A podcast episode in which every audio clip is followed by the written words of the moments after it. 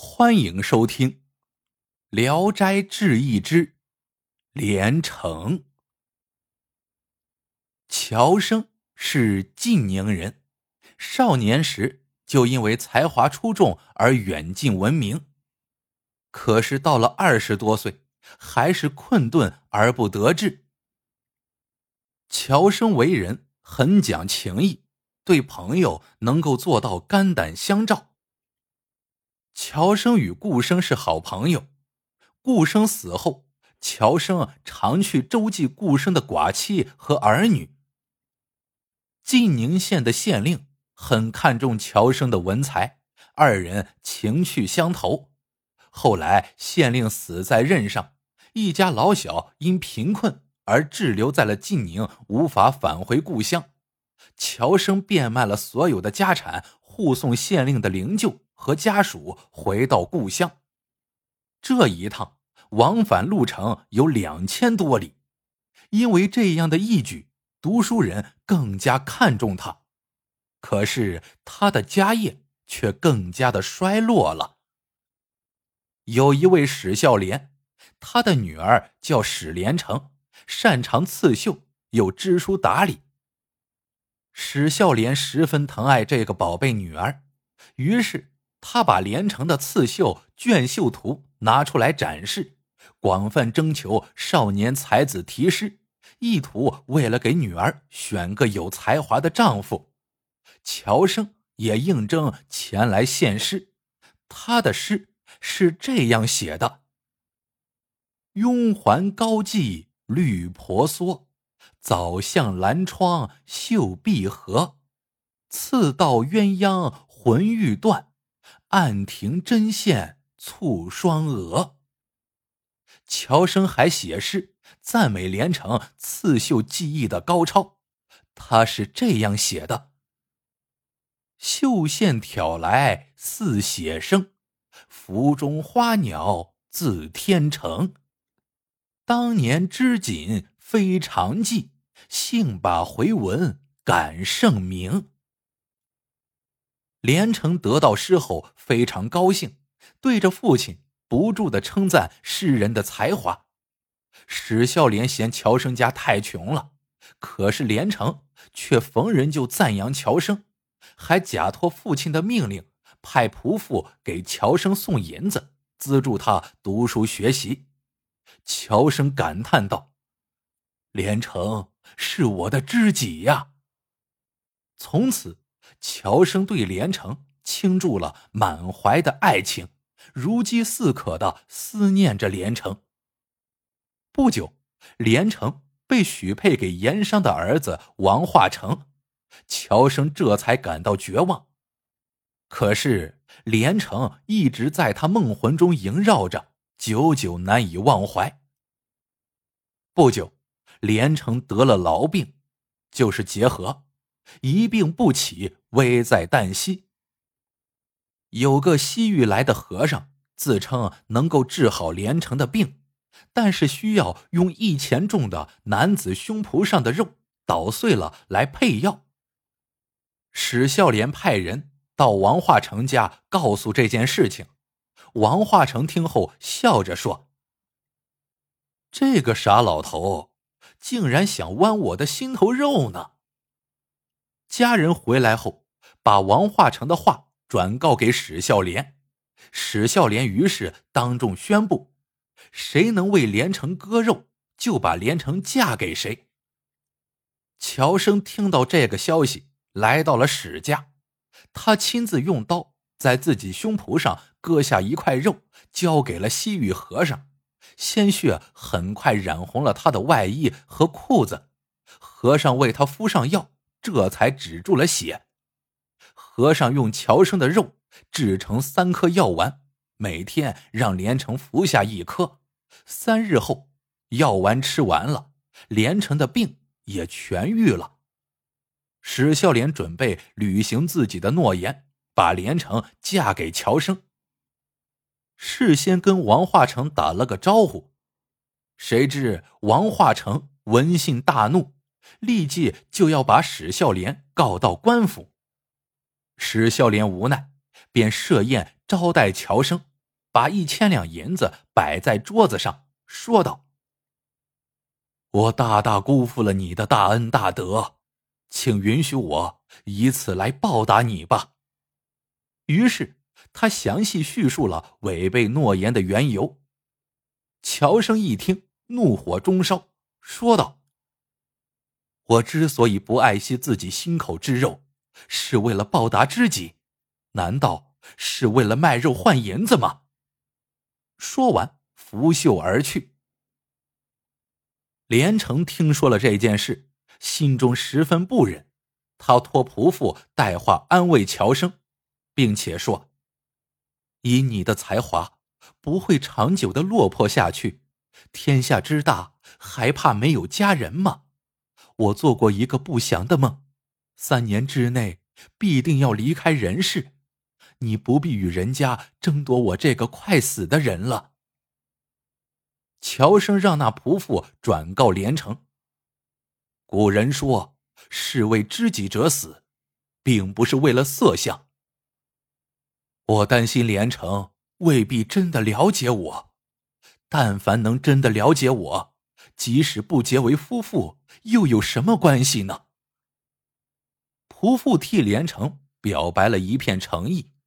乔生说：“如果真是那样，相逢时连城能对我一笑，我就死而无憾了。”仆妇走回没几天，乔生偶然外出，正遇连城从叔叔家回来，就怔怔的看着连城。连城秋波顾盼，看着乔生，启齿嫣然一笑。乔生大为欢喜，说：“连城真是我的知音呀。”等到王家派人来商议婚期的时候，连城的旧病复发，几个月后就死了。乔生前来吊唁，在连城的灵前痛哭一场，倒地而亡。史孝廉派人把他抬回了家。乔生知道自己已经死了。也没有什么可难过的。他信步走出村外，还希望能再看一眼连城。他向村外远远看去，有一条南北大道，道上的行人就像蚂蚁一样络绎不绝。乔生不知不觉的混迹在人群之中。过了一会儿，乔生走进一所公堂，正遇上老友顾生。顾生惊讶的问他。你怎么来了？说着就拉他的手，要把他送回去。乔生叹了一口气，说道：“我还有一件心事没有了结。”顾生说：“我在这里掌管文书案卷，很受上司的信任。倘若能为你效力，我一定在所不辞。”乔生向他询问连城的去向。顾生就领着乔生转来转去，找了好几处地方，终于看见连城正和一位白衣女郎在一起，表情凄然，泪迹斑斑，正席地坐在房檐下的角落里。连城看见乔生来了，立即站了起来，满心欢喜的问他是怎么来的。乔生说：“你撒手而去。”我怎么敢继续活在人世呢？连城哭着说：“像我这样负义的人，你还不早点放弃，为我殉死有什么意思？遗憾的是，今生不能与你结为夫妻，但愿来世能够与你再续前缘吧。”乔生回头对顾生说道：“你的事情多。”就请先走吧，我宁愿就这样死，也不愿意重生。但是，要麻烦你帮我查一下连城在哪里脱生，我要跟他一块儿去。顾生答应了乔生的请求之后，就离开了。白衣女郎问连城：“乔生是什么人？”连城就把事情的经过告诉了白衣女郎。女郎一听。心中不胜悲痛，连城向乔生介绍白衣女郎，说道：“这是我同姓姐妹，小名叫冰娘，是长沙府史太守的女儿。我们一路同来，所以互相怜爱。”乔生一看冰娘花容月貌，惹人怜爱，正想详细询问冰娘的情况，顾生回来了，并对乔生祝贺道。我把你的事已经办理妥当了，马上就让小娘子跟从你回到人世间，你看好不好？乔生和连城都很高兴，正要和顾生辞别，冰娘大哭起来，哽咽着说：“姐姐走了，我到哪里去？祈求你们可怜可怜我，救我出去。我愿意为姐姐做婢女。”随从侍奉。连城听罢，心中悲伤，可是他想不出什么办法，便请乔生帮忙。乔生又转过来哀求顾生，顾生特别为难，坚决的拒绝，说没有办法帮忙。乔生强迫他一定要帮忙，顾生推脱不掉，只好说道：“哎，只好。”姑且试一试了。顾生去了一顿饭的功夫，这才返回来。他摇着手说：“怎么办？确实是一点办法也没有了。”冰娘一听，又痛哭起来。他恋恋难舍的拽住连城的胳膊，唯恐他即刻离去。众人满面愁容，毫无办法，只能默默的对视着。看着他那悲愁哀伤的颜容，不禁心酸欲碎。顾生激动的说：“哎，算了，你们把冰娘带走吧。如果有什么罪责，我豁出去一人承担。”冰娘这才高兴起来，跟着乔生他们出来。乔生担心冰娘路远没有旅伴，冰娘说：“我跟你走。”不愿回家了。乔生说：“你真是太傻了，你不回家怎么能够复活呢？等以后我到了湖南，你遇见了不躲避我，那我就万分荣幸了。”这时，正好有两个仆妇要去长沙送文书，乔生就让冰娘与他们结伴而行。冰娘这才含泪与乔生和连城告别。在回家的路上，连城走得非常缓慢，每走一里多路就要停下来歇息，一路上歇了十余次，才看见城门。连城说：“我重生以后，怕再有反复，请你把我的骸骨要来，我就在你家复活，他们就无法反悔了。”乔生也认为这是一个好主意，于是二人一块回到了乔生家。一进门，连城又忧虑又恐惧，好像迈不动步子似的。乔生站在一旁等他。连城说：“我一到这里，四肢飘摇，六神无主，就怕我们的意愿不能够实现，所以还得好好谋划一下。”否则，重生以后怎么能够自己做主呢？两个人拉着手来到侧厢房中，四目相对，默默的凝望着。过了一会儿，连城笑着说：“你厌恶我吗？”乔生惊讶万分，连忙问：“为什么？”连城害羞的说：“我担心复活以后。”不能够如愿以偿，再次辜负了你的深情厚谊，请让我以鬼的身份先报答你吧。乔生一听，喜出望外，于是二人同床共枕，极尽欢愉。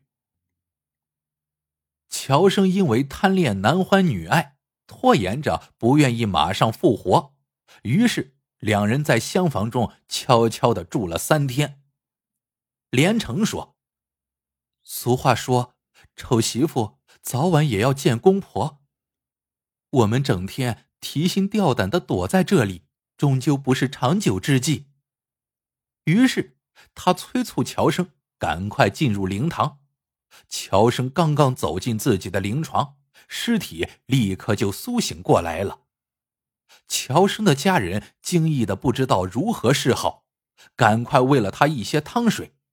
乔生让人赶快把史孝廉请来，并请求把连城的遗骸也送来，声称他能够使连城复活。史孝廉闻信大喜，就按乔生说的，把连城的尸体送了过来。连城的尸体刚抬进乔生家门，连城就苏醒过来了。女儿对父亲史孝廉说：“女儿。”已经委身乔郎了，再也没有回家的道理了。如果还要把我嫁给别人，我只有再一次死去。史孝廉回到家里，派遣婢女到乔生家侍候。王化成听说连城复活并委身乔生的消息之后，恼羞成怒，写了份诉状告到了官府，官员。接受了王化成的贿赂，竟把连城判给了王化成。乔生愤怒至极，又没有什么办法，连城被迫嫁到了王家。他气愤的不吃不喝，只求快一些死去。他甚至趁着屋里没人，把衣带挂在梁上，要投环自尽。过了一天，连城身体更加虚弱。奄奄一息了，王化成害怕了，赶紧把连城送回了史家。史孝廉又把连城抬到了乔生家。王化成听说后也没有什么办法，于是只能放手作罢。连城痊愈以后，常常想起兵娘，打算派遣使者探听一下情况，可又因路途遥远。行路艰难，而一直未能成行。一天，家人跑进来报告说，门外来了很多车马。乔生夫妇出门一看，兵娘已经走进院子里来了。三人相见，悲喜交集。原来是兵娘的父亲史太守亲自送女儿来的。乔生忙把史太守迎入堂中。史太守说：“小女子多亏了你，才能够得以复生。她早已发誓，绝不嫁给别人。今天我就成全他的心愿。”乔生当即向史太守行女婿叩拜岳父的大礼。这时，史孝廉也来了，与史太守又共叙了同宗的情谊。乔生明年字大年。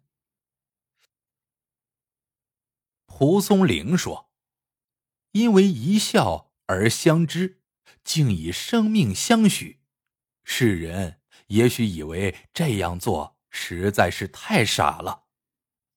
秦末为知己而死的田横五百壮士，难道都是傻子吗？